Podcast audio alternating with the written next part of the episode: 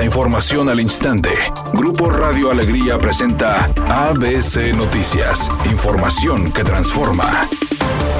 ¿Qué tal? Muy buenas tardes, esta es la información. Luego de que durante la presentación del Plan Estratégico 2040 del Consejo Nuevo León se diera a conocer que en el año 2021 el Estado experimentó la tasa más alta de suicidios en más de una década con 7.28 por cada 100.000 habitantes, la Comisión de Salud propuso mejoras en el sistema de salud mental. Dichas mejoras contemplan intervenciones más eficaces, evaluación de la calidad de la atención y coordinación entre sectores. La Comisión de Salud presidida por Liliana García Rodríguez en colaboración con el Tecnológico de Monterrey detectó que la ansiedad, la depresión y la esquizofrenia son frecuentes especialmente entre personas de 25 a 29 años sin trabajo, educación básica y sin afiliación a servicios de salud. Pero el Plan Estratégico 2040 plantea el fortalecimiento de otras ocho comisiones temáticas, la implementación de más de 30 proyectos estratégicos y la mejora de la capacidad interna en evaluación y análisis.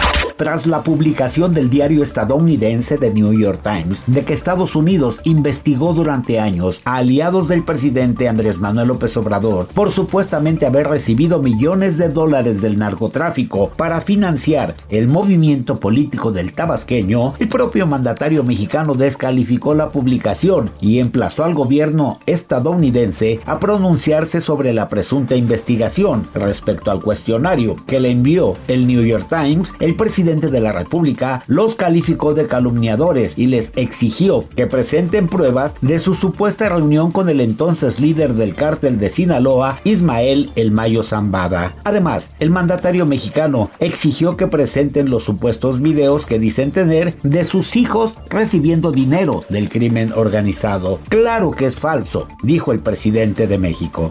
ABC Deportes informa, jugarán Bravos y Rayados por Puma Chávez. La directiva de los Bravos de Juárez anunció que el total de lo recaudado en la taquilla mañana ante Rayados será donado a la familia de Diego Puma Chávez, quien falleció la semana pasada en un accidente automovilístico en la ciudad fronteriza.